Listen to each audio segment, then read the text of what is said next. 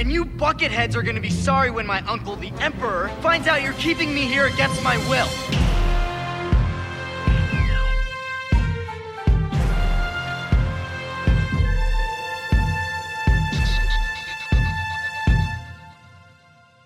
Hallo alle miteinander, willkommen in Folge 56 von Bucketheads. Mein Name ist Kevin. Ich nehme euch heute mal wieder mit in die Welt eines alten Star Wars Spiels. Ein Spiel, das damals für mich und viele andere nichts anders war als sensationell. Ein Spiel, das man in seiner Bedeutung aus heutiger Sicht völlig unterschiedlich einschätzen kann, sowohl was die Geschichte angeht, also die Story, die Charaktere, was uns die Geschichte über die Star Wars Galaxie erzählt, als auch die Bedeutung des Spiels als Spiel, als ein storygetriebener Ego-Shooter und als ein Star Wars-Spiel. Ich meine ja, das Spiel wird da heute völlig unterschätzt. Ich rede von Jedi Knight, genauer gesagt dem zweiten Teil der Jedi Knight-Reihe, Star Wars Jedi Knight Dark Forces 2. Your path is at a moment of change. Jarek, the man who murdered your father, is a great evil.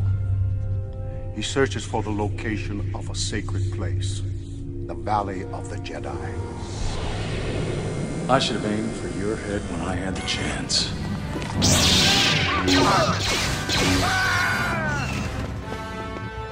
Strike her down and realize your true destiny as a Dark Jedi. It will be your path to the ways of the Force.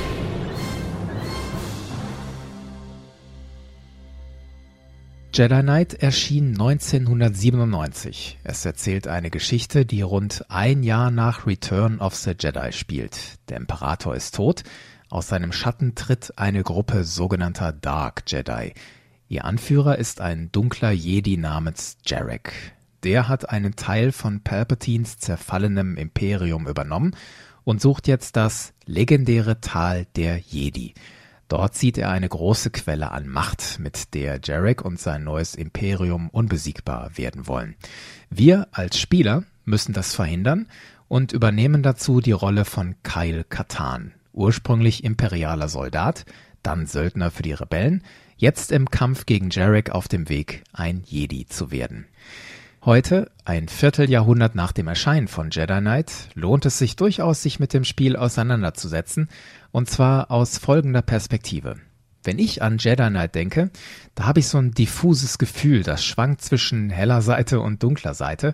Einerseits sage ich, das war ein fantastisches Spiel damals. Ich habe es gekauft, geliebt, geliebt, geliebt und rauf und runter gespielt tolle Star Wars Atmosphäre, gigantische Level mit innovativen Designelementen und Mechaniken, Lichtschwertkämpfen, die Originalmusik von John Williams und ich konnte auf die dunkle Seite wechseln. Es gab Zwischensequenzen mit echten Schauspielern, die eine völlig neue Star Wars Geschichte erzählt haben. Und Jedi Knight war ein Meilenstein unter den Star Wars Spielen und vielleicht auch ein kleines Meilensteinchen bei der Evolution der Ego-Shooter insgesamt, also von den klassischen Wolfenstein 3D und Doom bis hin zu Half-Life 2, dem vielleicht ersten wirklich modernen Ego-Shooter. Auf der anderen Seite sagt eine dunklere Stimme in mir auch, die Innovationen von Jedi Knight waren nicht wirklich nachhaltig. Diese gefilmten Zwischensequenzen wirken heute ein bisschen zum Fremdschämen und durchgesetzt hat sich diese Art des Geschichtenerzählens mit echten Schauspielern auch überhaupt nicht. Die Grafik galt damals schon als nicht so doll. Das Leveldesign und das Ingame Storytelling wirkten ein paar Monate später nach dem Erscheinen auch schon überholt. Und wenn man heute an die Jedi Knight-Reihe denkt, denkt man da nicht eher an Dark Forces und den viel beliebteren Nachfolger Jedi Knight 2 und auch Jedi Academy? Außerdem macht Jedi Knight Dark Forces 2 echt fragwürdige Dinge mit dem Star Wars-Universum, bei denen man sich heute fragen kann, wie konnte Lucasfilm das damals durchwinken? Über all das will ich in dieser Folge sprechen zum Start will ich das Spiel aber noch genauer beschreiben und erzählen, was man da eigentlich macht. Nach dem Spielstart erscheint erst einmal das LucasArts-Logo. Dann die vertraute blaue Schrift auf schwarzem Grund A long time ago in a galaxy far, far away.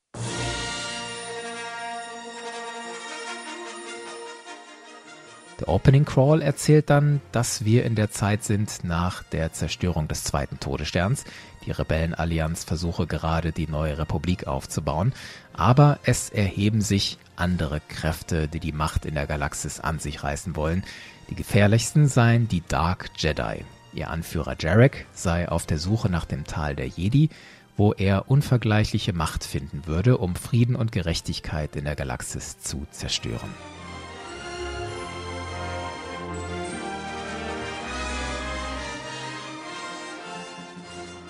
Der Opening Crawl wandert in den Sternenhimmel und die Kamera schwenkt runter.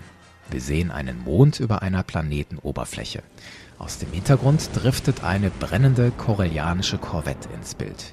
Über ihr taucht die dreieckige Form eines Sternzerstörers auf, nur dass dieser Sternzerstörer absurd viel größer ist als ein normaler Sternzerstörer. Es ist ein Supersternzerstörer der Vengeance-Klasse.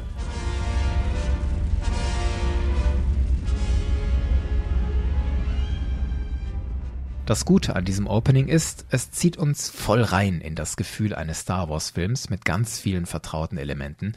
Was nicht vertraut ist, sind die Orte und die Personen, die erwähnt werden, und die werden als nächstes gezeigt. Wir sind auf der Brücke der Vengeance und sehen Jarek und die anderen dunklen Jedi in Aktion.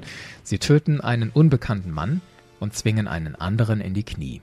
Dieser Mann ist ein Jedi namens Ran. Von dem will Jarek etwas erfahren. Wer weiß, wo das Tal der Jedi ist.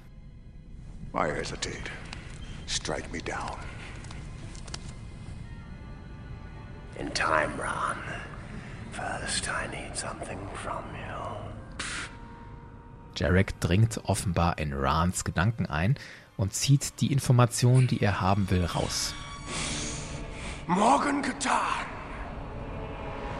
This dead man holds the valley's location.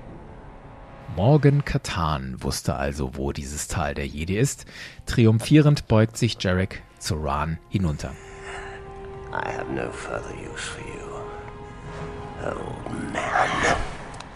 Ran zieht mit der Macht ein Lichtschwert zu sich rüber und es gibt einen Kampf. Fünf der Dark Jedi dürfen zumindest einmal gegen Ran mit ihrem Lichtschwert rumfuchteln, bis Jarek dann irgendeine Form von Macht einsetzt, um Ran in eine Art Stasis zu versetzen. Der sinkt auf die Knie und Jarek haut ihn dann mit dem Lichtschwert kaputt.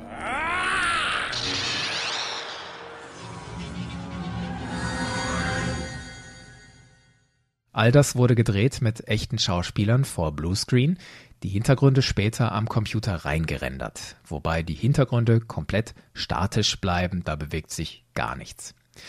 Mit dem Intro haben wir zumindest mal das große Böse gesehen, vor allem diesen Jarek, der scheint eine große Nummer zu sein. Und wir haben eine erste Ahnung, dass die uns alle in die Quere kommen könnten, weil da ist der Name Morgan Katan gefallen. Und schlau wie wir sind, die wir das Spiel gekauft haben, wir wissen, dass wir einen Kyle Katan spielen. Möglicherweise gibt es da einen Zusammenhang. Diesen Kai-Katan, den sehen wir dann in der nächsten Sequenz. Sie startet mit einem Flug durch eine riesige Häuserschlucht. Aus dem Untertitel erfahren wir, dass wir auf Nar Shaddaa sind. In der Häuserschlucht sehen wir das eine oder andere Bekannte aus dem Star Wars-Universum. Zum Beispiel sind da diese GR-75 Transportschiffe angedockt. Das sind die, die wir alle aus Episode 5 kennen, mit denen die Rebellen von Hoth fliehen. Der Flug durch diese Häuserschlucht endet am Fenster eines Gebäudes und es gibt einen Schnitt. Wir sind nicht mehr in einer gerenderten 3D-Sequenz, sondern wieder in einer gefilmten Sequenz. Wir sehen Kyle Katan, der sich ein Hologramm anschaut von sich selbst und seinem Vater, der gerade sagt, wie stolz er auf ihn ist. I want you to remember, son, when you're at the academy, how very proud I am of. Kyle Katan, ein Mann in den 30ern, kurze dunkelblonde Haare, Vollbart, helles Hemd, auf der rechten Schulter ein Shoulderpad einer dunkelbraunen Lederrüstung, würde ich sagen. Dieser Kyle sitzt da am Tisch in einer Nische einer Kantina. Die Szene wird unterbrochen vom Druiden AT-88. Von dem wollte Kyle Informationen haben.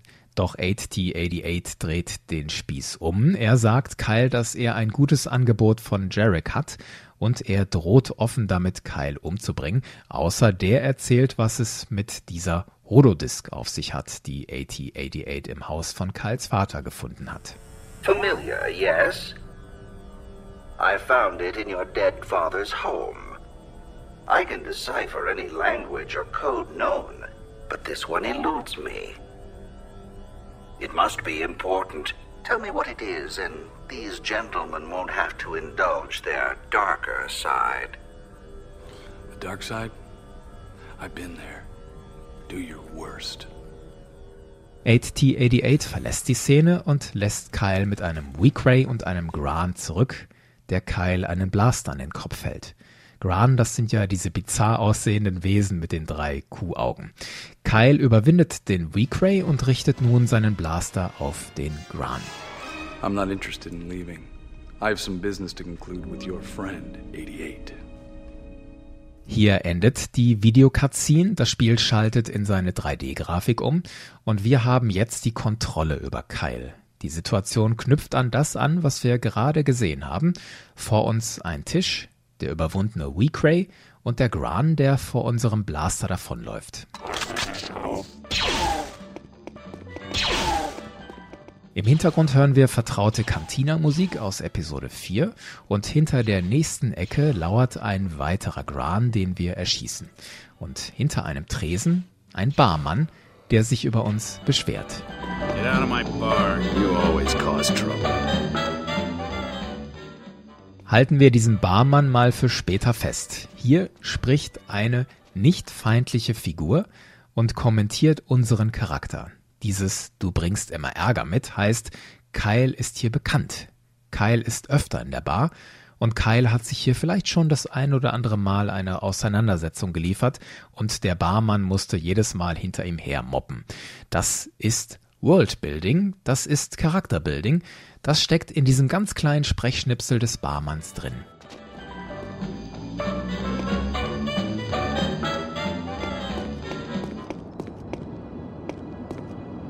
Wir verlassen die Bar, die Musik blendet aus und geht über in die Atmosphäre von Nar Shaddaa mit weniger stark akzentuierter Musik. Das sind allesamt Mutmotive aus dem Soundtrack von John Williams.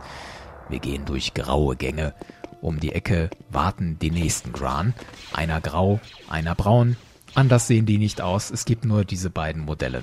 Mal schießen sie mit E11-Blastern auf uns, mal attackieren sie uns mit Fäusten und besonders fies sind die, die uns mit Thermaldetonatoren bewerfen. Die Gegner sind im Level fest platziert. Man kann richtig auswendig lernen, hinter welcher Ecke irgendjemand steht und sie stehen immer hinter irgendwelchen Ecken, so dass wir sie relativ spät sehen. Wer unvorsichtig einfach in einen Bereich hineinrennt, der muss garantiert Treffer einstecken. Von der Seite, von hinten oder von oben. Ja, das Spiel setzt bewusst auf Vertikalität, also auf die Höhe der Räume. Zum Beispiel wartet in einem Lüftungsschacht über uns ein Rhodianer, sozusagen ein kleiner, fieser Greedo. Itai. Wenn wir getroffen werden, wird uns zunächst Schildenergie abgezogen. Ist die verbraucht, geht es unserer Lebensenergie an den Kragen. Links unten in der Ecke wird angezeigt, wie viel wir davon noch haben. In der anderen Ecke, rechts unten im Bild, sehen wir unsere Munition. Viel mehr Interface gibt es nicht, in der Mitte noch ein Fadenkreuz, das war's. Wir zielen, indem wir die Gegner in die Mitte des Bildschirms ziehen. Dazu können wir springen, kriechen und sprinten. Mehr gibt es am Anfang nicht.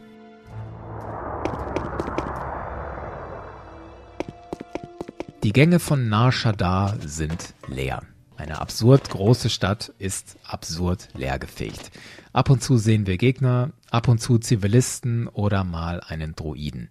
Wir halten Ausschau nach Munition, Medpacks für unsere Lebensenergie und Shieldpacks für unsere Schildenergie. Und hin und wieder finden wir eine neue Waffe. Neben unserer standardmäßigen Briar-Pistole kommen wir ruckzuck an einen E11-Blaster und Thermaldetonatoren. Insgesamt gibt es neun Waffen im Spiel, anwählbar über die Tasten 1 bis 9. Bewegen tun wir Keil standardmäßig mit WASD und Maus. Das ist 1997 noch alles andere als solider Shooter-Standard. Heute geht es wie selbstverständlich von der Hand. Im ersten Level rennen wir den Droiden 8T88 hinterher, ohne dass wir ihn nochmal treffen. Dafür treffen wir auf uns Star Wars-Fans bekannte Dinge. Einmal laufen wir an einem riesigen angedockten Frachter vorbei. Das sind diese klobigen Frachter, die man aus X-Wing und TIE Fighter kennt, die dann Jahrzehnte später in der Kampagne von Star Wars Squadrons wieder kanonisiert wurden. Und hier in Jedi Knight sehe ich, wie riesig diese Teile sind. Ein paar Minuten später kommen wir an eine Häuserschlucht, wo ein TIE-Bomber angedockt ist. Und das war der Wahnsinn damals, das Teil startet tatsächlich.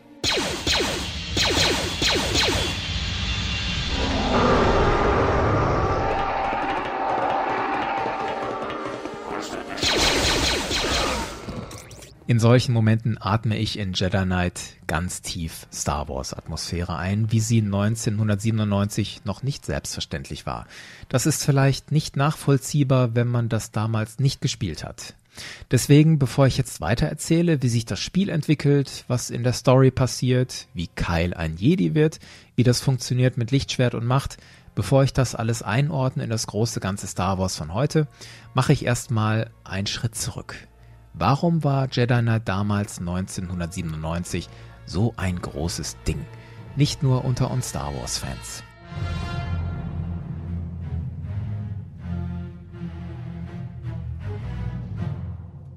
Wenn man heute Testberichte aus der Zeit liest, dann ist das Bild ziemlich eindeutig. Die PC Player gab 5 von 5 Sternen, die PC Zone und PC Gamer jeweils 9,4 von 10 Punkten, GameSpot immerhin 8,9 und die gute alte Powerplay 88% für den Solo-Teil von Jedi Knight, 89 für den Multiplayer.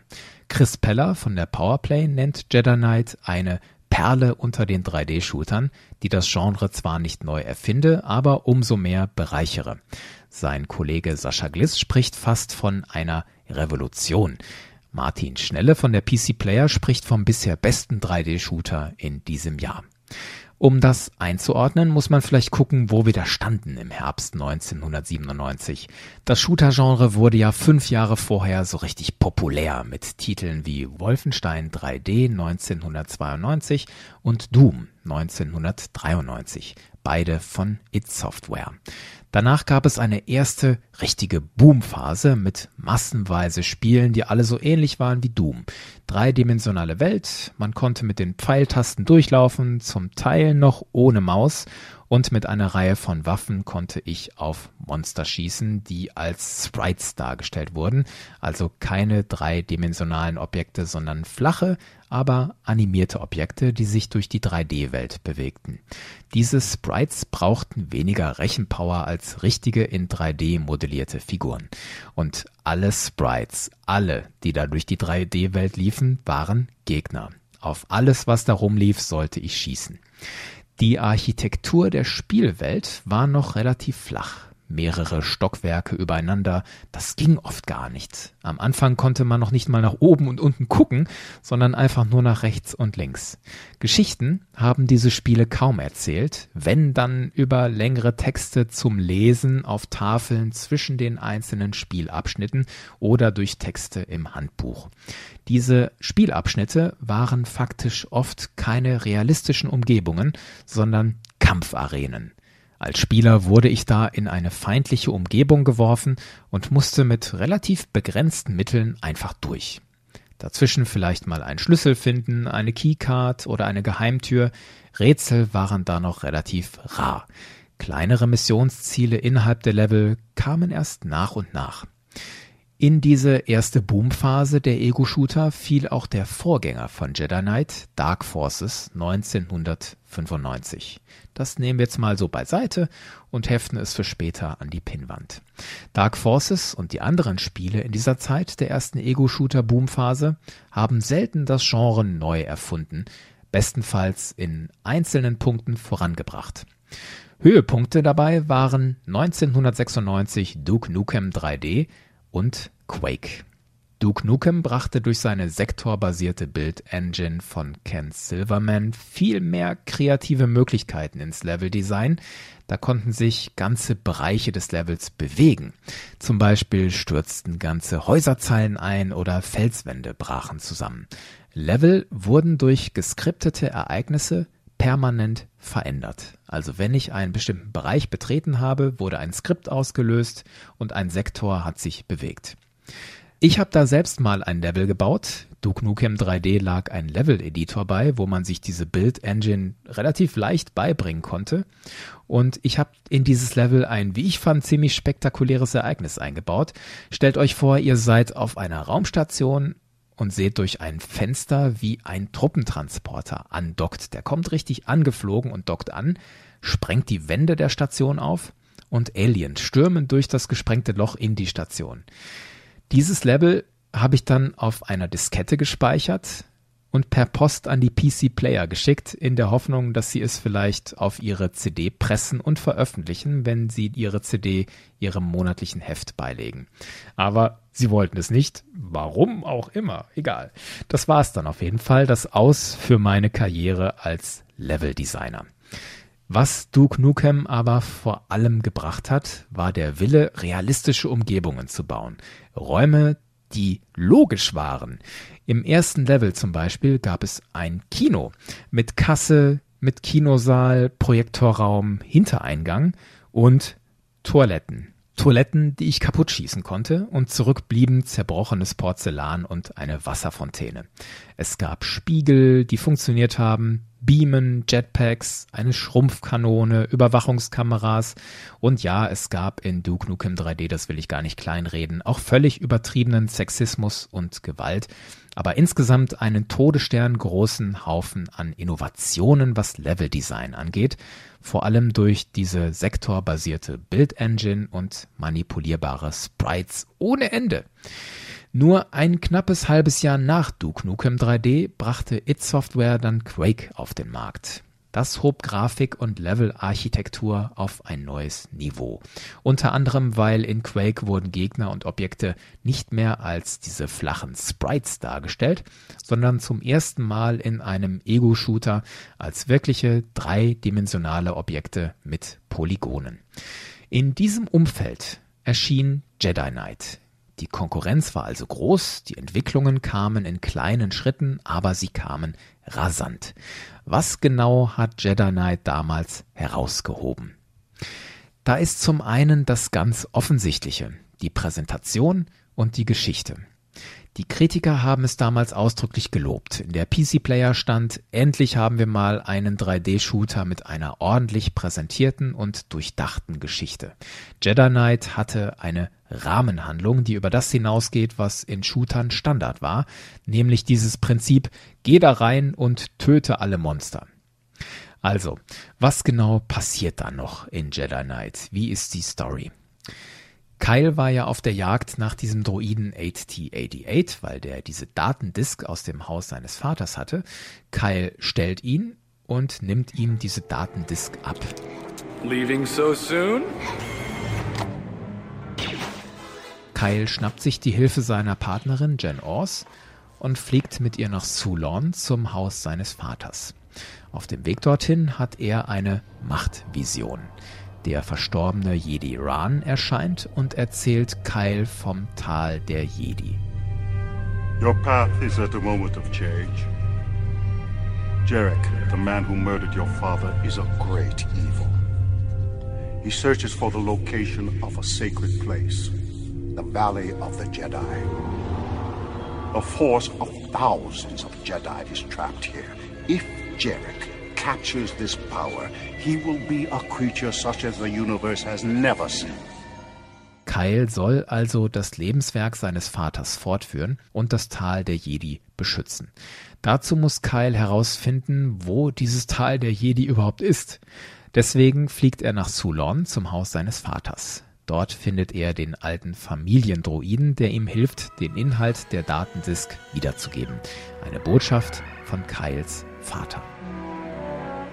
This message is intended for my son, Kyle Katan.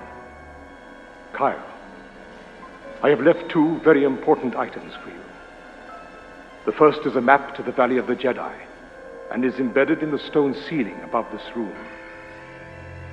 The last is a lightsaber that once belonged to a friend and great Jedi, Ran. Morgan Katan hinterlässt seinem Sohn also zwei Dinge. Ein Lichtschwert seines getöteten Jedi-Freundes Ran und eine Karte zum Tal der Jedi. Dummerweise war diese Karte in der Decke von Morgan Catans Werkstatt eingearbeitet und Jareks imperiale Schergen haben sich diese Decke schon geholt. Doch der Droide 8T88 muss diese Karte erst dechiffrieren. Also muss Kyle wieder diesen Droiden verfolgen. Das dauert jetzt noch ein paar Level. Als nächstes muss Kyle dazu in eine Stadt namens Barons Head. Dort steht ein riesiger imperialer Festungsturm. Natürlich muss Kyle dort rein. Ganz oben angekommen stellt er 8T88. Allerdings ist dieser nicht allein. Er wird beschützt vom dunklen Jedi Jan, einer von Jareks Schergen. In all my years I've only known dark Jedi, never one from the light side. Somehow I expected more. Es kommt zum ersten Lichtschwertduell in Jedi Knight. Kyle gewinnt, aber 8T88 ist wieder entkommen, zu einem von Jareks Frachtschiffen, das außerhalb von Barons Head aufgetankt wird. Kyle kämpft sich durch diese Auftankstation durch und stellt 8T88 ein drittes Mal. Er ist aber zu spät, denn 8T88 hat die Karte vom Tal der Jedi schon dechiffriert und an Jarek übergeben. Excellent, 8088. The Valley of the Jedi will soon be mine. Zur Belohnung hat Jarek ihm den Kopf absäbeln lassen. In diesem Kopf findet Kyle aber die Koordinaten des Tals der Jedi und entsprechend kann er Jarek dorthin verfolgen. Angekommen im Tal der Jedi trifft Kyle das erste Mal direkt auf Jarek. Der hat dummerweise Kyles Freundin Jen gefangen genommen und Jarek fordert Kyle auf, Jen zu töten. Excellent, Katan. You've started your journey to the dark side. But that is not enough. Looks like I can't bail you out of trouble this time. Strike her down and realize your true destiny as a Dark Jedi, your true power. Und hier ist ein Scheidepunkt im Spiel. Also ein guter Keil tötet Jan nicht, ein dunkler Keil tötet sie und fordert Jarek heraus. Wie auch immer Kyle sich entscheidet, in beiden Fällen wirft Jarek Kyle zurück. A pity. Then you will die. Der wird in dieses große Frachtschiff geschleudert, das jetzt abstürzt und Kyle muss erstmal zusehen, dass er überlebt. Jarek in der Zwischenzeit findet das Zentrum des Tals der Jedi und badet dort in einem Pool aus konzentrierter Macht.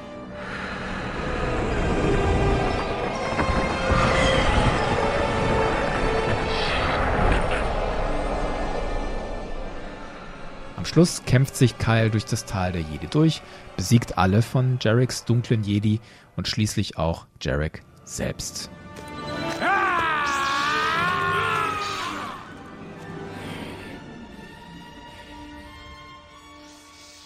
Und je nachdem, ob man dann ein guter Keil ist oder ein böser Keil, ist man entweder der Beschützer des Tals der Jedi oder man nutzt die Macht des Tals der Jedi und erhebt sich selbst zum Imperator diese Rahmenhandlung, man kann jetzt darüber streiten, wie gut die jetzt ist. Gut ist ja ein schwieriges Wort in diesem Zusammenhang.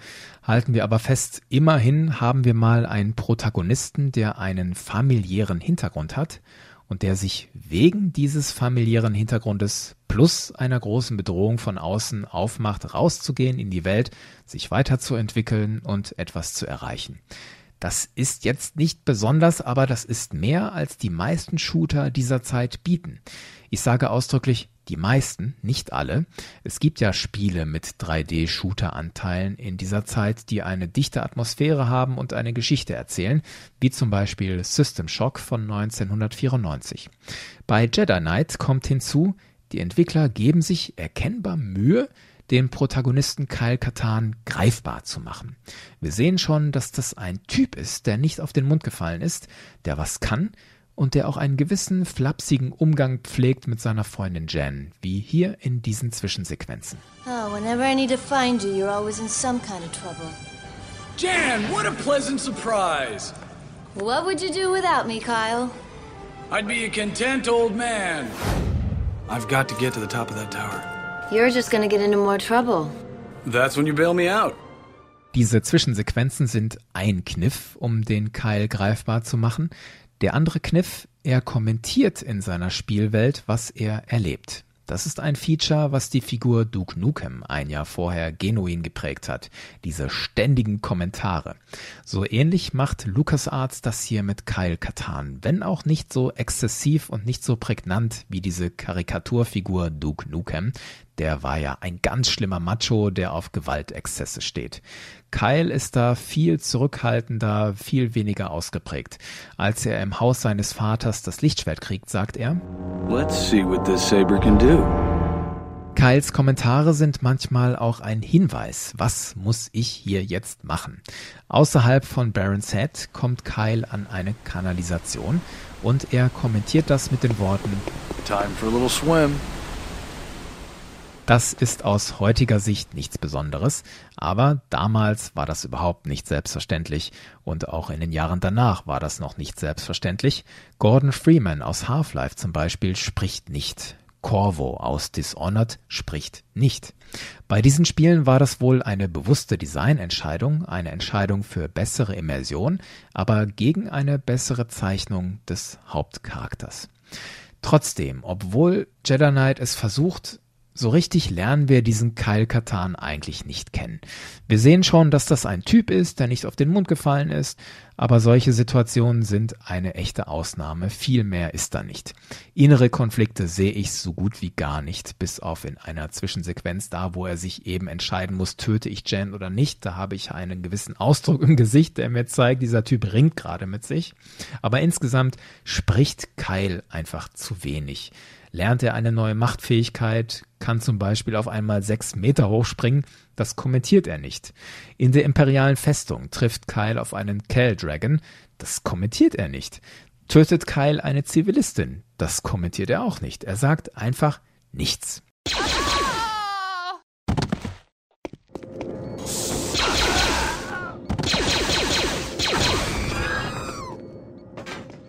Und damit sind wir bei der zweiten großen Sache, die Jedi Knight so besonders gemacht hat oder besonders machen sollte. Als Spieler sollte ich auf die helle oder dunkle Seite wechseln können. Wie hat das genau funktioniert? Im Laufe der Geschichte gibt es diesen entscheidenden Moment, den ich schon erwähnt habe. Wir haben als Kyle schon eine Weile diesen AT-88 und Jareks Leute verfolgt und auch schon gegen den einen oder anderen sogenannten Dark Jedi gekämpft. Insgesamt hat das Spiel 21 Level. Sechs davon sind reine Arenen für solche Kämpfe gegen Jan, die sogenannten Zwillinge, Maw, Saris, Bock und Jarek. Nach dem Kampf gegen Maw wir sind da schon im letzten Drittel des Spiels, ist dann diese Situation im Tal der Jedi. Jarek kommt um die Ecke und führt uns vor, dass er Jan gefangen genommen hat. Und Jarek bietet uns den Klassiker an. Strike down. Kyle sagt hier entweder No, macht sein Lichtschwert aus, das ist der Weg der hellen Seite, oder er schlägt Jan wirklich tot und fordert Jarek heraus, das ist der Weg der dunklen Seite. Aktiv entscheiden können wir uns in diesem Moment nicht. Wir müssen uns schon vorher entschieden haben, und zwar in dem, wie wir Jedi Knight gespielt haben. Laufen wir durch die Gegend und schießen wirklich auf alles, was sich bewegt, auch auf Astromektroiden, auch auf Zivilisten, dann merkt sich das Spiel das jeweils und verbucht für uns einen Punkt Richtung dunkle Seite. Im Force Power Menü zeigt es uns eine Skala an, ob wir zur hellen Seite neigen oder zur dunklen Seite. Jedes Mal, wenn wir unnötig töten, wandert der Zeiger etwas nach rechts, Richtung dunkle Seite, und die helle Seite wird stärker, wenn wir Zivilisten und Droiden einfach stehen lassen. Das ist meistens kein Problem, nur in einem Level ist das ziemlich tricky. Da sind wir in einem Treibstoffdepot, in dem überall Fässer mit hochexplosivem Zeug rumstehen und auf diesen Fässern sitzen leider oft neutrale Agnords, die wir besser am Leben lassen sollten. Dummerweise stehen neben diesen Fässern oft auch Sturmtruppen oder Trantoschaner, die uns an den Kragen wollen. Wir könnten die so schön aus dem Weg räumen, indem wir einfach die Fässer abknallen und eine Explosion auslösen, aber das würde ja auch die Agnords auslöschen. Wenn ich auf der hellen Seite bleiben will, muss ich die Sturmtruppen und Trandos gezielt ausschalten und muss aufpassen, dass ich ja diese Fässer nicht treffe. Es ist, wie Yoda es gesagt hat, die dunkle Seite ist der leichte Weg, der schnellere, die helle Seite ist der schwerere. Die Belohnungen für mein Verhalten liegen hier auf zwei Ebenen, auf der narrativen und auf der spielmechanischen. Spielmechanisch, wenn ich Punkte auf der hellen Seite sammle, kann ich Machtfähigkeiten wie Heilung freischalten. Das ist super nützlich. Auf der dunklen Seite gibt es zum Beispiel die guten alten Machtblitze. Zusätzlich gab es ganz selten Situationen, in denen ich von Zivilisten quasi belohnt wurde, wenn ich sie am Leben gelassen habe. In der Stadt Barons Head kämpft sich Kyle durch Straßen und Wohnhäuser und in einem Haus steht eine Frau hinter einem Tresen, mit ihr im Raum ist ein Schurke, den ich töten muss. Wenn ich den Schurke ausschalte, aber die Frau am Leben lasse, gibt es eine Art Belohnung, und zwar neben der Frau ist ein Geheimversteck. Wenn ich da reinkrieche, finde ich neue Schildenergie und Munition und sowas. Und wenn ich dann wieder rauskrieche und die Frau noch lebt, dann sagt sie Long live the rebellion. Ein Satz, der unheimlich viel für die Atmosphäre tut. Durch mein Handeln gerade, dass ich die Frau am Leben gelassen habe, habe ich den Kampf gegen das Imperium unterstützt und die Rebellion erkennt, dass ich auf ihrer Seite bin. In Doom, Quake und Co. wäre sowas undenkbar gewesen. Und narrativ hat die Entscheidung, helle oder dunkle Seite, zwei verschiedene Enden gebracht. Das habe ich ja schon angedeutet. Der gute Jedi-Ritter Kyle Katan rettet Jen Ors und bewahrt das Tal der Jedi vor dem Einfluss der dunklen Seite.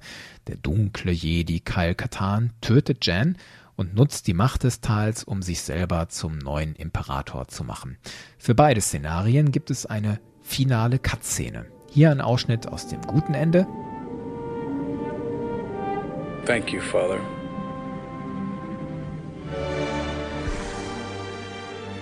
Und hier ein Ausschnitt aus dem bösen Ende.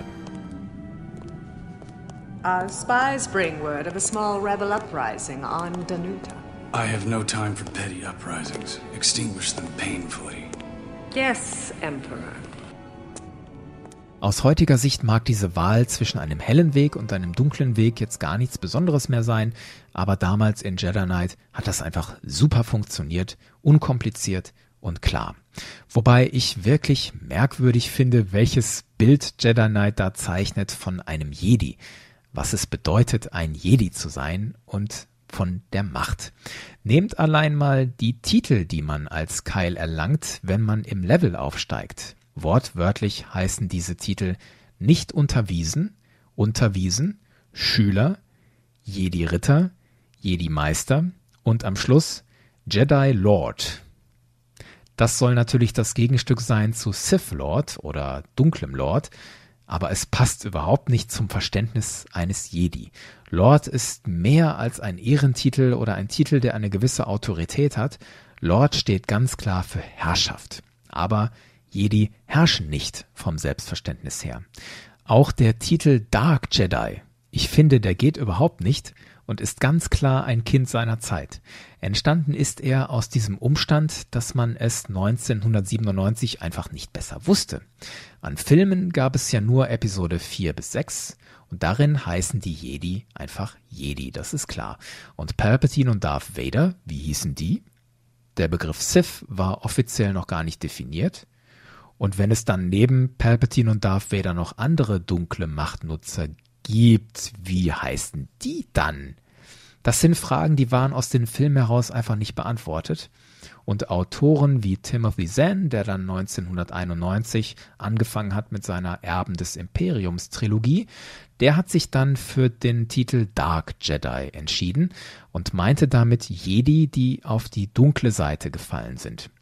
Timothy Zahn hat dann später selber eingeräumt, dass der Begriff etwas unglücklich war und im Kanon wird der Begriff Dark Jedi heute gar nicht mehr benutzt. Aus gutem Grund. Jedi stehen für die helle Seite. Jedi sind Jedi. Punkt. Im Zusammenhang mit dunklen Machtnutzern ist der Begriff sinnlos. Die Macher von Jedi Knight haben da Machtnutzer und Jedi gleichgesetzt. Die Machtkräfte heißen im Spiel auch nicht Force Powers, sondern Jedi Powers. als wenn der Oberbegriff für Machtnutzer Jedi wäre. Bei Jedi Knight führt das zu sehr kuriosen Umständen. Theoretisch kann ich als Jedi Machtblitze einsetzen, also andere Wesen foltern. Außerdem kann ich mich als Jedi unsichtbar machen. Das ist nämlich die spielmechanische Umsetzung des Mind Tricks. Der Autor Rob Smith hat dafür eine interessante Formulierung gefunden, das beweise die Flexibilität von LucasArts im Umgang mit dem filmischen Kanon. Und was aus heutiger Sicht auch ganz schwierig ist, Jedi Knight behandelt die Macht so wie ein Upgrade, das man sich einfach schnappen kann. Konkret, wir sehen ein Tal der Jedi, in dem die Machtkräfte von tausenden Jedi gespeichert sind und die fliegen da einfach rum, so wie Glühwürmchen. Jarek taucht dann in eine Art Machtbad, saugt die Kräfte der Verstorbenen auf und kommt danach viel mächtiger wieder raus. Wie Super Mario, der einen Pilz einsammelt und dadurch größer wird. Daran sieht man, erstens, zur Zeit von Jedi Knight war die Macht kanonisch noch viel schlechter erklärt als heute. Es trennt nicht zwischen der Living Force und der Cosmic Force. Zweitens, im Zentrum des Spiels steht, dass die Macht für die Spielmechanik umgesetzt werden kann auf Kosten der narrativen Stimmigkeit. Was für mich auf der anderen Seite spielmechanisch und narrativ gleichermaßen gut funktioniert, ist die Machtfähigkeit Force Pull. Irgendwann kann ich als Kyle einfach durch die Gegend laufen und mit Force Pull allen Gegnern ihre Waffen wegziehen. Ich muss keinen einzigen Schuss mehr abgeben und kann eine halbe imperiale Armee neutralisieren.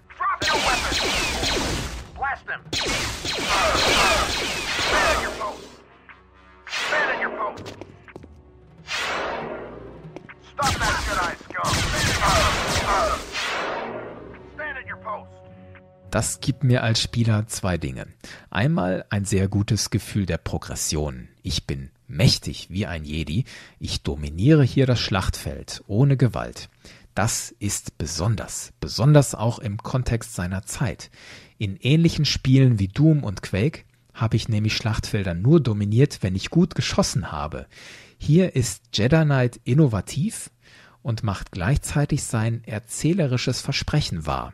Du kannst dich wie ein Jedi fühlen. Und da war Jedi Knight seiner Zeit voraus. Dass man in 3D-Shooter-ähnlichen Spielen Gewalt auch umgehen konnte oder sogar musste, haben andere Spiele erst viel später populär gemacht. 1998 in Dark Project, der Meisterdieb zum Beispiel. Da wurde der Schwierigkeitsgrad durch Gewaltlosigkeit definiert. Die erste Schwierigkeitsstufe war sinngemäß brich da ein und hol den Schatz. Die zweite Stufe hol den Schatz und töte nicht die Bediensteten, denn die sind ja unschuldig. Und die dritte Schwierigkeitsstufe war dann hol den Schatz und töte niemanden, auch nicht die Wachen. Das ist in Jedi Knight schon teilweise eingebaut durch die Mechanik töte keine Zivilisten, und werde so zum Jedi. Das waren jetzt also zwei wesentliche Punkte, die Jedi Knight herausragend gemacht haben. Das Spiel erzählte eine vollwertige Geschichte und die Interaktion mit der Umgebung war maßgeblich für die Entscheidung zwischen heller und dunkler Seite. Das dritte wesentliche Element ist für mich der Anspruch, eine Star Wars authentische, realistische Umgebung zu machen. Und da gab es Ansätze von Environmental Storytelling, etwas, das später unter anderem die Fallout-Serie großartig gemacht hat. Räume erzählen eine Geschichte, einfach dadurch, dass ich sie durchstöber.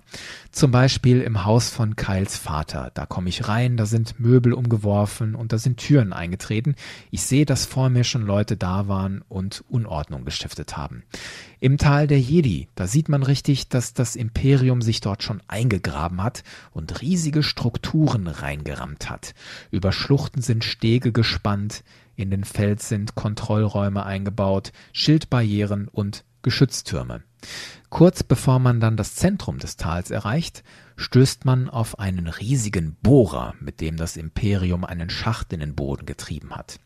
Da steckt einiges an Zeit und Ressourcen drin, und das fühlt sich richtig nach Imperium an. Und überhaupt, als man sich dem Zentrum des Tals der Jedi nähert, ändert sich die Umgebung. Bisher war man in felsigen Canyons und Tälern unterwegs und jetzt stößt man auf bearbeitetes Mauerwerk, das sich da in den Felsen einfügt. Da kriege ich ein erstes Gefühl, da war vor langer Zeit eine alte Kultur am Werk. Ich kriege was vom alten Jedi-Orden zu sehen, lange bevor es Knights of the Old Republic überhaupt gab. Oder eine andere Situation. In den Ruinen des alten Jedi-Tempels komme ich in einen Raum, in dem ich noch nicht war, aber da liegen tote Sturmtruppen. Nicht nur das, da liegen auch abgerissene Arme. Es ist dunkel und ich denke, na, woran sind die wohl gestorben? Vermutlich ein Monster. Tatsächlich komme ich um die Ecke und da hockt ein Kell Dragon. Es sind sogar zwei. Und da scheitert Jedi Knight dann leider an sich selbst. Die Situation mit dem Kell Dragon könnte ein spannendes Ding sein, aber Kyle kommentiert das weder. Na, woran sind die gestorben? Was ist jetzt hier gefährlich? Was lauert da im Dunkeln? Das macht er nicht. Und er flippt auch nicht aus, als die Kell-Drachen dann auftauchen. Und dieser Kampf ist auch nicht in irgendeiner Weise schwer. Man kann nämlich die Situation sofort exploiten, indem man in die nächste enge Nische hüpft, aus der man herkam, und da kommt dieser Kelldrache mit seinem dicken Hintern einfach nicht durch. Ich kann ihn dann aus meinem kleinen Tunnel heraus mit Thermaldetonatoren bewerfen, bis er dann einfach umfällt. In solchen Situationen ist es dann aus mit der Immersion, die Spielmechanik schlägt das Environmental Storytelling. Dennoch, das Leveldesign gehört zu den großen Stärken von Jedi Knight. In den meisten Shootern dieser Zeit sehen die Umgebungen noch sehr gleichförmig aus. Man kann sich ohne Ende verlaufen. In Jedi Knight sind die Räume zum Teil so erstellt, dass eine Funktion erkennbar ist. Auf Nar Shaddaa arbeitet man sich nach oben, aber man tut das durch eine Art Transportsystem für riesige Frachtkisten, die da horizontal und vertikal befördert werden. Ich muss dann von Kiste zu Kiste springen oder am Rand darauf warten, dass eine Kiste eine gewisse Höhe erreicht hat, dann draufspringen und auf die andere Seite rennen. Das Haus von Kyles Vater hat vorne einen Garten, eine Garage, einen Haupteingang und Fenster. Reinkommen kann ich, indem ich ein Fenster an der Seite einschlage. Wenn ich mal drin bin, erkenne ich das Garagentor wieder, das ich vorher von außen gesehen habe, oder ich erlebe, wie Tasken den Haupteingang aufsprengen. Es gibt eine Küche, ein Wohnzimmer, einen Vorratsraum, ein Atrium. Die Türen sind teilweise noch zu, das Layout wirkt total wüst erst, aber wenn ich mich dann durcharbeite, erkenne ich irgendwann, wie diese ganzen Räume zusammenhängen und dass dieses Layout des Hauses durchaus Sinn macht. Neben der Küche ist das Wohnzimmer, neben der Küche ist eine Vorratskammer. Vom Haupteingang aus sind alle Bereiche des Hauses erreichbar. Das ist logisch, das macht Sinn. Auf der anderen Seite sind die Räume zum Teil absurd groß und verwinkelt und eine logische Funktion ist an manchen Stellen auch schwer nachvollziehbar. Im Haus von Kyles Vater gibt es absurd lange Flure mit vergleichbar dazu mickrige Räume und die Räume haben auch keine Fenster. Wer baut sowas? Anderes Beispiel. Gegen Ende, als man in das Tal der Jedi hinabsteigt, arbeitet man sich vor durch ein Frachttransportsystem.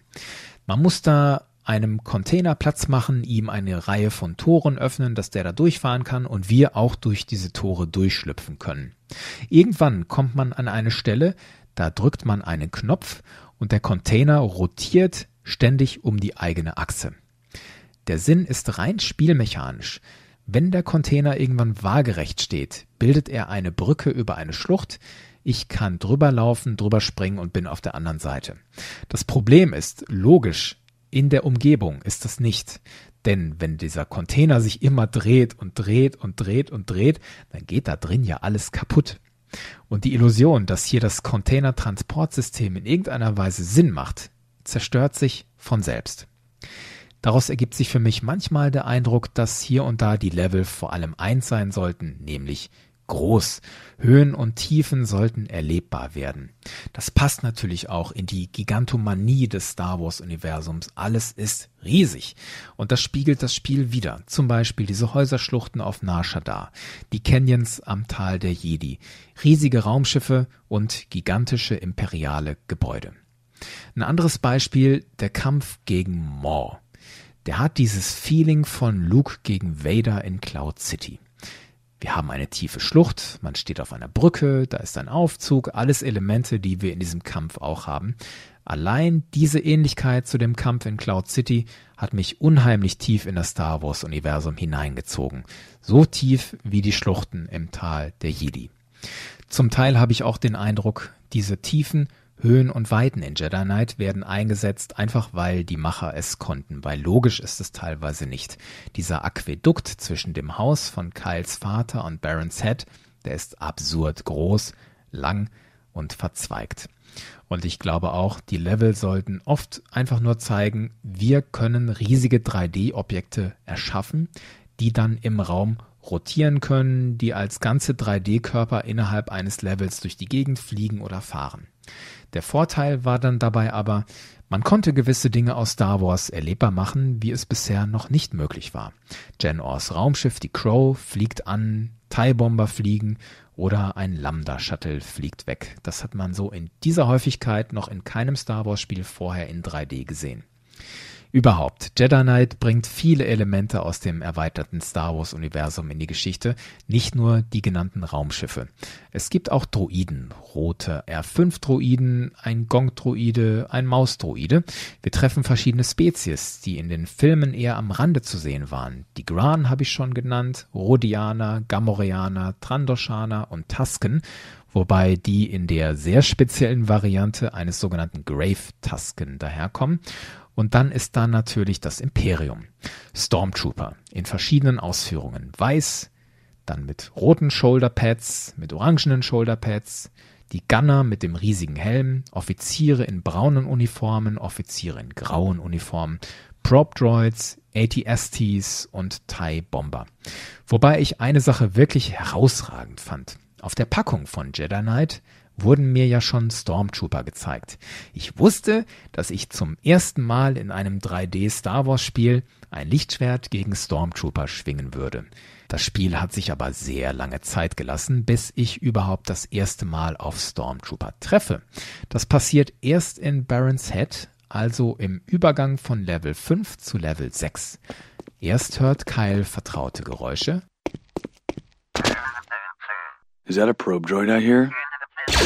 Und ein paar Minuten später hören wir zwischen Häuserruinen das hier. Is this a drill or something? I have no idea. Did someone tell you that? No, we just haven't had any drills in a while. Stormtroopers. An all dem, was ich bisher erzählt habe, spüre ich als Spieler ganz stark, die Entwickler haben Jedi Knight durchgeplant. Viel filmischer, viel narrativer, als es Mitte der 90er üblich war. Wer oder was waren die treibenden Kräfte dahinter? Warum ist Jedi Knight so, wie es ist? Dafür schaue ich jetzt mal auf die Entwickler, die das Spiel gemacht haben. Allen voran Justin Chin, der Projektleiter. Chin kam 1992 zu LucasArts, in erster Linie als Designer, aber auch als jemand, der Designprozesse gemanagt hat, unter anderem für Spiele wie Big Sky Trooper für das Super Nintendo.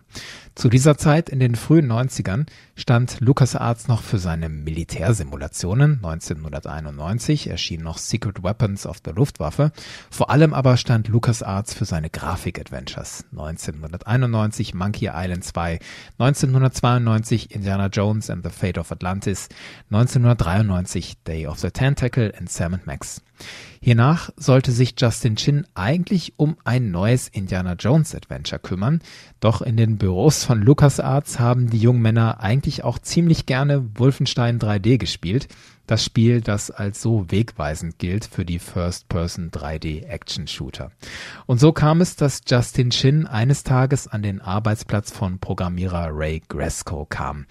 Dort sieht er auf Grescos Bildschirm einen dreidimensionalen TIE Fighter, der sich in einem blockigen Raum dreht, von dem viele Gänge abzweigen.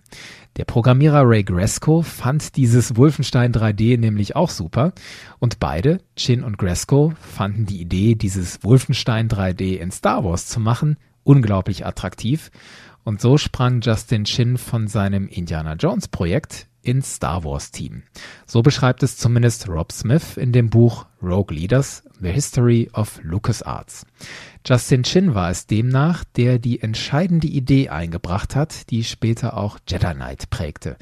Er erfand die Figur Kyle Katan. Katan ist unsere Spielfigur schon in Dark Forces, dem Vorgänger von Jedi Knight. Darin ist Katan ein früherer imperialer Soldat, der als Söldner unter der Führung von Mon Mothma ein Agent für die Rebellenallianz wird und als solcher sogar die nicht ganz unwichtigen Todessternpläne besorgt. Zwei andere Ideen für Dark Forces wurden dafür in die Tonne getreten. Eine Idee war, dass man einen Soldaten spielt, der parallel zu Luke, Han und Leia die Star Wars Geschichte erlebt. Die andere war, dass man Luke Skywalker selbst spielt und die Handlung von Star Wars als Luke nachempfindet, inklusive Lichtschwertkampf. Das wurde, wie gesagt, für Dark Forces noch verworfen und Kyle Katan war geboren. In Dark Forces besorgt Kyle, wie gesagt, die Todessternpläne und kümmert sich danach vor allem um eine andere Bedrohung, die Dark Trooper. Ein Konzept, das Jahre später für den neuen Kanon wiederbelebt wurde in The Mandalorian und The Bad Batch. Bis Kyle Katan endlich ein Lichtschwert schwingen durfte, musste er bis Jedi Knight Dark Forces 2 warten. Während Justin Chin an Dark Forces nur mitgearbeitet hat, wurde er in Jedi Knight Dark Forces 2 Projektleiter. Chef des Ganzen war also kein Programmierer, kein reiner Designer, sondern jemand, der den Anspruch hatte, Profi zu sein für Designprozesse. Da lag ein großer Unterschied zu Spielen wie Duke Nukem 3D. Hier konnte im Laufe der Entwicklung offenbar jeder Beteiligte Ideen einwerfen, einwerfen, worauf er Bock hatte. Noch eine coole Idee, rein damit. Nach dem Motto, wir schmeißen alles rein, allein, weil wir es können. Dagegen sollte Jedi Knight von vorne bis hinten durchgeplant werden, wie ein Film. Das ist ja auch in der Industrie eine Kostenfrage gewesen. Justin Chin und sein Team saßen damals genau wie Lucasfilm in Kalifornien, aber nicht in George Lucas Skywalker Ranch in Marine County, sondern etwa eine halbe Autostunde südöstlich in der Stadt San Rafael in einem großen Gebäudekomplex. Dort arbeiteten 1996 rund 250 Leute für LucasArts. Damals hat LucasArts Spiel ja noch selbst entwickelt und nicht wie später in erster Linie vermarktet. Gleichzeitig mit Jedi Knight waren unter anderem noch Outlaws und X-Wing vs. TIE Fighter in der Mache. Justin Chin wollte mit seinem Team einen Shooter machen, der näher rankam an ein Star Wars Filmerlebnis. Ein Schlüssel dabei die gefilmten Sequenzen mit echten Schauspielern. Eine teure Angelegenheit, aber offenbar gab es für die Idee bei LucasArts noch Rückenwind, denn es war noch gar nicht so lange her, dass LucasArts mit der Rebel Assault Reihe Erfolg hatte und dafür standen ja auch Schauspieler für offizielle Star Wars Videos seit Jahren mal wieder vor der Kamera. Die Rolle des Kyle Katan ging an den Schauspieler Jason Court. Der hatte bis dahin in drei US-Fernsehserien mitgespielt und in drei Filmen und er bekam die Rolle des Kyle Katan klassisch beim Vorsprechen. Er hat sich beworben, hat sich getroffen, unter anderem mit Justin Chin und hat mit anderen Schauspielerinnen und Schauspielern vorgesprochen. Die Dreharbeiten beschrieb Jason Cord in einem Interview später als schwierig. Er beklagt, dass alles vor Bluescreen gefilmt wurde und wenn er mit dem Roboter AT-88 gesprochen hat, hat er nicht mehr gesehen als eine Kiste. Gedauert haben die Dreharbeiten laut Jason Cord ein paar Wochen plus ein paar Tage, an denen er Kyles Stimme und Geräusche im Spiel aufgenommen hat. In anderen Quellen lese ich, die Dreharbeiten hätten nicht ein paar Wochen gedauert, sondern sechs Tage. Jason Kurt sagt, die Stimmung am Set sei gut gewesen und es habe eine Menge kreativer Begeisterung gegeben, wobei Kurt einräumt, dass er die Kostüme und Charaktere komplett seltsam fand. Aus heutiger Sicht kann ich das nachvollziehen und es gibt einen Erklärungsansatz, woher das kommt. Das Design der Charaktere von Jedi Knight geht maßgeblich zurück auf Peter Chen und der war mal eine Nummer bei LucasArts. Vor Jedi Knight hat er wichtigen, erfolgreichen LucasArts-Spielen ein Gesicht gegeben. Für Monkey Island 2 hat Peter Chan Hintergründe gezeichnet. Bei Full Throttle und Day of the Tentacle war Peter Chan der führende Designer. In Jedi Knight war Peter Chen auch der Lead-Designer. Auf ihn gehen viele Designs zurück, wie der blinde Jarek mit seiner Augenbinde und seinen Tattoos oder der Droide 8T88. Und wenn ich mir Peter Chans Designs anschaue für die Dark Jedi Bock und Maw, dann erkenne ich da einen comichaften Look, der doch sehr weit weg ist vom klassischen Star Wars Look eines Ralph McQuarrie oder Joe Johnston. Und dann musste dieser Comic-Look auch noch in real übersetzt werden. Und da kamen dann halt Kreaturen raus wie dieser aufgedunsenem Maw. Etwas inkonsistent ist, dass trotz aller Planung manche Dinge in den Spielsequenzen anders aussehen als im Video. Das Offensichtliche ist wahrscheinlich, Kyle Katan hat im Video einen Bart, im Spiel nicht. Das liegt daran, dass die 3D-Modelle schon fertig waren, bevor überhaupt gedreht wurde. Was die hier und da merkwürdige Anmutung des Designs angeht, spielten bestimmt auch eigenwillige Entscheidungen der Schauspieler eine Rolle und vielleicht die ein oder andere Regieanweisung bzw. nicht gemachte Regieanweisung. Jarek zum Beispiel, im Intro züngelt der offen in die Kamera. Oder Bock, der verkörpert einen Twi'lek, der sich bewegt wie eine Mischung aus einem Affen und einem buckligen Diener mit dem Namen Igor. Wie kommt man darauf, dass Twi'leks sich so bewegen? In Return of the Jedi verhalten sich Bib Fortuna und die anderen Twi'leks auf jeden Fall nicht so. Aber das und die Videos insgesamt scheinen uns Fans aus der Distanz mehr zu stören als die Zeitgenossen damals. Die Tester von 1997 schreiben überwiegend von sehr guten Videos oder einer brillanten Präsentation. Hat George Lucas diese Designentscheidungen für Jedi Knight abgesegnet? Das kann ich im konkreten Fall nicht mit Sicherheit sagen. Auf der einen Seite gab es Aussagen von Beobachtern aus der Zeit, George Lucas habe auch in die Spieleproduktion hinein regiert. Ich habe aber auch komplett gegenteilige Aussagen. Ich hatte für diesen Podcast Kontakt mit Chefdesigner Peter Chan, ein sehr netter Mann, leider etwas scheu, deswegen hat er mir zwar ein paar Sachen beantwortet, aber ein ausführliches Audio-Interview, das ich euch dann hier noch hätte einspielen können, das wollte er mir nicht geben. Aber Peter Chan hat schon ziemlich deutlich gemacht, Jedi Knight war das Projekt von Justin Chin. Punkt. Von einem Einfluss George Lucas war nicht die Rede. Justin Chin selbst hatte ich auch angefragt, aber der hat auf meine Anfragen nicht reagiert. Wie dem auch sei, insgesamt, was das Design angeht, sind Peter Chan und sein Team dem klassischen Star Wars Look doch treu geblieben, nämlich bei den Umgebungen, den Gebäuden und den Raumschiffen. Die Raumschiffe, die hier und da durch die Level flogen, der TIE Bomber, der wirklich Bomben auf den Spieler wirft, das waren ja wichtige Feature in Jedi Knight, genau wie Lichtschwertkampf und die Macht. Das Team um Justin Chin war sich sicher, dass das mit bisheriger Technologie alles nicht oder nur schwer möglich gewesen wäre. Deswegen erschufen Chefprogrammierer Ray Gresco und seine Leute eine neue Engine, die sogenannte Sith Engine. Sie brachte die nötige Physik für Features wie Force Push und Force Pull und sogenannte COG-Skripte, mit denen Dinge kontrolliert und bewegt wurden, wie Aufzüge und Türen und mit denen Ereignisse ausgelöst wurden, also auch in-game Storytelling. Ein paar Dinge konnte diese Sith Engine am Anfang noch nicht, wo Jedi Knight dann zum Teil noch ziemlich alt aussah. Zum Beispiel hatte Quake schon dynamisches farbiges Licht. Und wenn ich Sturmtruppen mit Force Pull die Waffen weggezogen habe, sind sie einfach dumm durch die Gegend gelaufen, haben in die Luft geguckt und haben nichts weiter gemacht. Für Mysteries of the Sith, der Erweiterung für Jedi Knight, hat LucasArts die Engine dann in diesem Punkt erweitert. Wenn ich da dann Sturmtruppen die Waffen weggezogen habe, haben sie mich danach mit Fäusten angegriffen. Alles, was in diesen Monaten bei LucasArts in San Rafael passiert ist, hatte keine lange Haltbarkeit. Die Sith Engine wurde nur noch ein paar Mal benutzt für die Erweiterung Mysteries of the Sith und in erweiterter Form auch für Indiana Jones and the Infernal Machine. Aber das war es auch schon.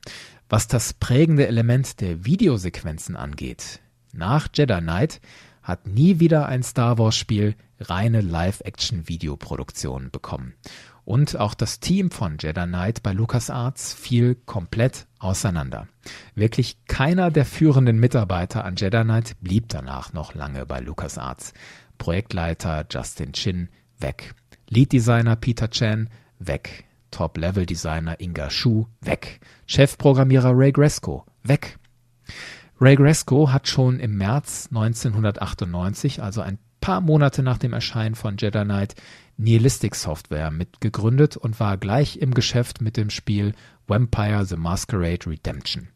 Jedi Knight Programmierer Inga Shu ist ihm zu Nihilistic gefolgt. Später ging Shu zu Humangus und arbeitete mit anderen Leuten aus Lucasfilm LucasArts Zeiten wie Ron Gilbert und Tim Schafe an Spielen wie Psychonauts. Das war eine Art Muster. Ex-LucasArts Leute haben sich später immer wieder für neue Projekte zusammengefunden auch weil da noch eine freundschaftliche Bindung war. So hat mir das zumindest Jedi Knight Chefdesigner Peter Chan erzählt. Der hat sich nach Jedi Knight entschieden, Freelancer zu werden.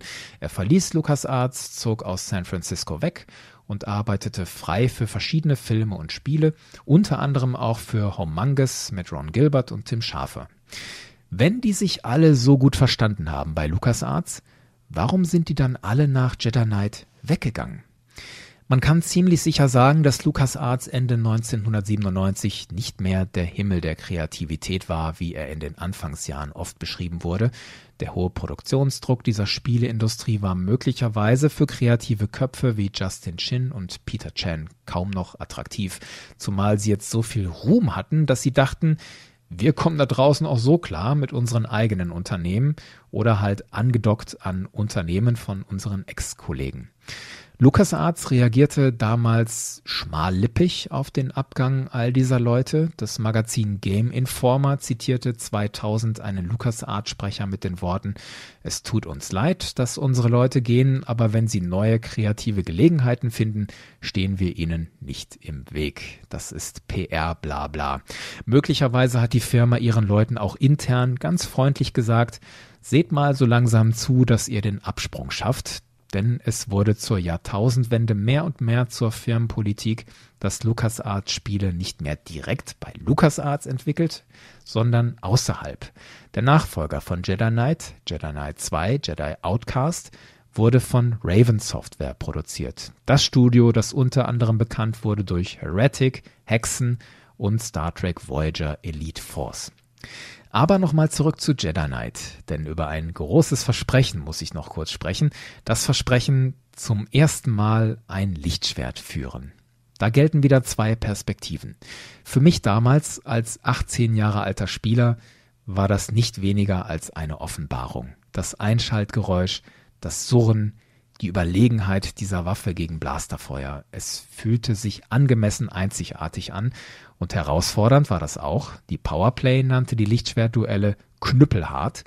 Heute kann ich das nicht mehr so ganz nachfühlen, denn gerade die Lichtschwertkämpfe gegen die Dark Jedi erlebe ich als reines Finden von Exploits, also durch irgendwelche Steuer- und Stellungsmanöver kriege ich die Klinge an den Körper meines Gegners. Und das hat leider nichts mit stilvollem Schwingen und Parieren zu tun. Faktisch renne ich halb stravend im Kreis immer wieder um meinen Gegner rum und haue ihn so irgendwann auf den Hintern. Immer im Kreis.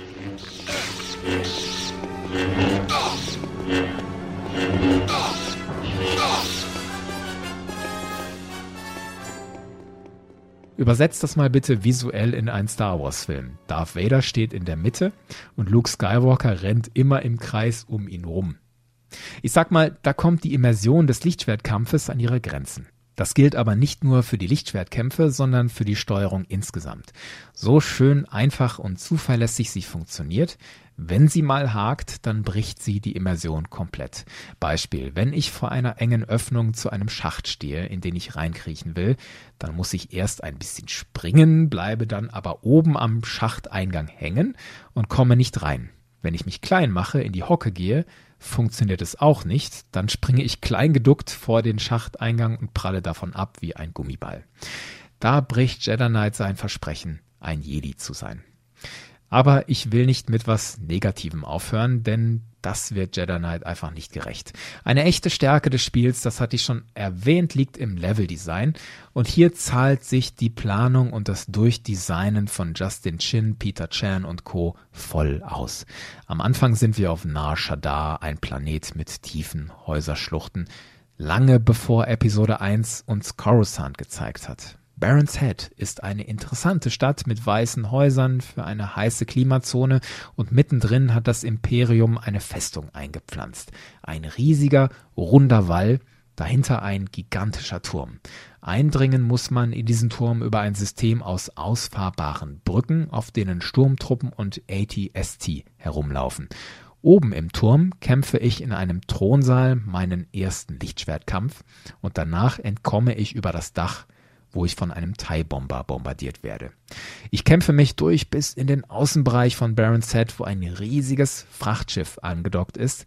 Und damit ich da an Bord komme, muss ich durch ein riesiges System von Treibstofftanks und Treibstoffrohren. Damit ich überhaupt da durchkomme, muss ich den Treibstoff so regulieren, dass die Schleusen aufgehen. Nachdem ich da dann durch bin, sehe ich, wie das Frachtschiff gerade ablegen will. Ich renne über einen Steg und springe gerade eben noch drauf. Auf dem Frachtschiff hole ich endlich nach elf Leveln diese verflixte Karte zum Tal der Jedi. Wie stimmungsvoll das designt ist, habe ich ja schon beschrieben, aber was da am Anfang passiert, war für die damalige Zeit wirklich spektakulär. Jarek stellt mich ja vor die Wahl, Jen zu töten. Wie auch immer ich mich entscheide, Jarek wirft mich zurück auf dieses riesige Frachtschiff und lässt es abstürzen.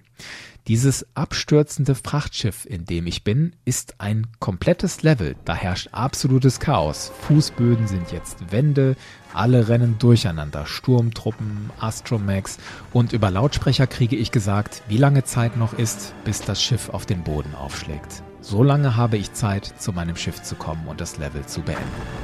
Three minutes, zero seconds to impact. Geskriptete Ereignisse mit so dichter Atmosphäre, das war damals nicht weniger als spektakulär. One minute, 30 seconds to impact.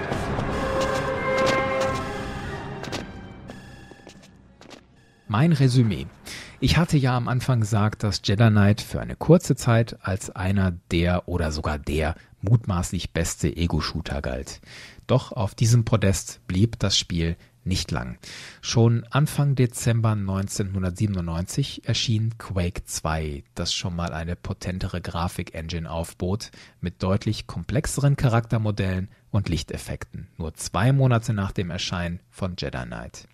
Und dann kam das Jahr 1998 mit Dark Project der Meisterdieb, mit Unreal, mit deutlich besserer Grafik und Atmosphäre und vor allem mit Half-Life. Im November 1998, nicht mal ein Jahr nach Jedi Knight, war da der neue Maßstab für First-Person-Shooter-Spiele. Half-Life leitete eine neue Generation von Spielen dieser Art ein. Trotzdem oder auch gerade im Licht dieser Spiele ist Jedi Knight für mich schon ein Vorreiter in der Geschichte der Ego-Shooter. Spiele wie Dark Project, Half-Life oder auch Splinter Cell kann man allesamt als Durchbruch sehen in der Evolution von Ego-Shootern zu großen Erzähl- und Erlebnisspielen. Doch Jedi Knight hatte vieles davon schon. Eine runde Geschichte, die in den Spielsektionen und Zwischensequenzen durchaus passgenau miteinander verzahnt ist und eine Spielumgebung, die in sich zum Storytelling beiträgt. Die Geschichte liegt in den Räumen und in dem, was die Figuren darin von sich geben. Das, was vor allem Half-Life später fast perfekt umgesetzt hat, ist in Jedi Knight schon drin. Außerdem brachte es mit seinen Puzzeln und dem Einsatz der Macht eine Alternative zum einfach mal alles abschießen. Und das Monate bevor Spiele wie Dark Project und noch viel später Deus Ex da einen richtigen Fokus draufgelegt haben. Und grundsätzlich gilt ja, wenn wir Spiele subjektiv als absolut glorreich in Erinnerung behalten, dann kommt es gar nicht so sehr darauf an, dass wirklich jede Kleinigkeit, jedes Feature sauber funktioniert. Nicht alle Elemente eines Spiels müssen herausragend sein. Oft reicht es schon, wenn ein Wille erkennbar ist. Ein Wille, für uns SpielerInnen etwas Neues zu schaffen, etwas Einzigartiges. Im Fall von Jedi Knight sind das Versprechen und der Wille, eine innovative Star Wars-Geschichte mit einer filmhaften Handlung zu erzählen, in der Filmsequenzen und 3D-Shooter-Erlebnis überwiegend gut ineinandergreifen, in der man zum ersten Mal in 3D-Lichtschwertkämpfe selber ausführt, in der man die Macht einsetzt, auch um Rätsel zu lösen und in deren Verlauf man durch sein Handeln auf die helle oder dunkle Seite wechselt. Das sind alles Dinge, die da sind. Das sind alles Dinge, die im Großen und Ganzen funktionieren. Zum Teil sehr gut, zum Teil ein bisschen mäh. Und zentrale Elemente wie die Shooter-Mechanik sind ja zumindest mal auf dem Niveau der damaligen Zeit. Und das Add-on Mysteries of the Sith setzt dabei für mich in vielen Punkten noch einen drauf. Vor allem die Spielfigur Mara Jade wirkt viel greifbarer und sympathisierbarer als Kyle Katan, weil sie wesentlich mehr spricht. Nicht nur in den Zwischensequenzen, sondern und vor allem auch in den Missionen. Die Story wird zwar nicht mehr mit gefilmten Zwischensequenzen vorangetrieben, sondern in der Spielgrafik, aber sie lässt mich noch tiefer eintauchen in die Zeit der neuen Republik und ihrem Kampf gegen die imperialen Remnant. Das Spiel bedient sich dabei noch mehr im erweiterten Universum. Es sind noch mehr Raumschiffe zu sehen wie Z-95 Headhunter oder Interdictor Cruiser und Mara Jade dringt schließlich vor auf den Planeten Dromond Kars, einer ehemaligen Hauptwelt des untergegangenen Sith-Imperiums. Das alles ist eigentlich auch eine Folge wert und Mara Jade sowieso, Dark Forces auch, Jedi Knight 2 und Jedi Academy auch. Naja, wer weiß. Irgendwann vielleicht. Und ich finde, man kann das alles heute noch gut spielen. Beim Wiederspielen habe ich gemerkt, wenn ich mich an diese veraltete Grafik gewöhnt habe, kommt auch das Raumgefühl wieder. Zum Beispiel, wenn ich an Häuserschluchten auf die Kante zurenne, kriege ich immer noch ein dumpfes Gefühl im Magen. Das macht das Spiel richtig gut. Die Shooter-Mechanik fließt super gut, die Story ist solide und ist einfach ein interessantes Stück Star Wars-Geschichte. Und noch ein Tipp, wenn ihr euch grundsätzlich für alte Spiele wie Jedi Knight interessiert, nicht nur unbedingt Star Wars Spiele und euch diese Folge hier gut gefallen hat, dann empfehle ich euch den Podcast Stay Forever. Besser in alte Spiele abtauchen geht nicht. So, ihr Auserwählten, das war mein Blick auf das gute alte Star Wars Spiel Jedi Knight Dark Forces 2. Ich hoffe, ihr hattet Spaß beim Zuhören. Wenn ja, lasst es gerne andere Menschen da draußen wissen, indem ihr darüber twittert, facebookt, instagramt und tiktokt, dem Podcast auf iTunes eine gute Bewertung gebt, was ihr mögt. Und vielleicht erwägt ihr ja auch Bucketheads auf Patreon zu unterstützen. Danke euch fürs Zuhören. Bis zum nächsten Mal und möge die Macht mit euch sein.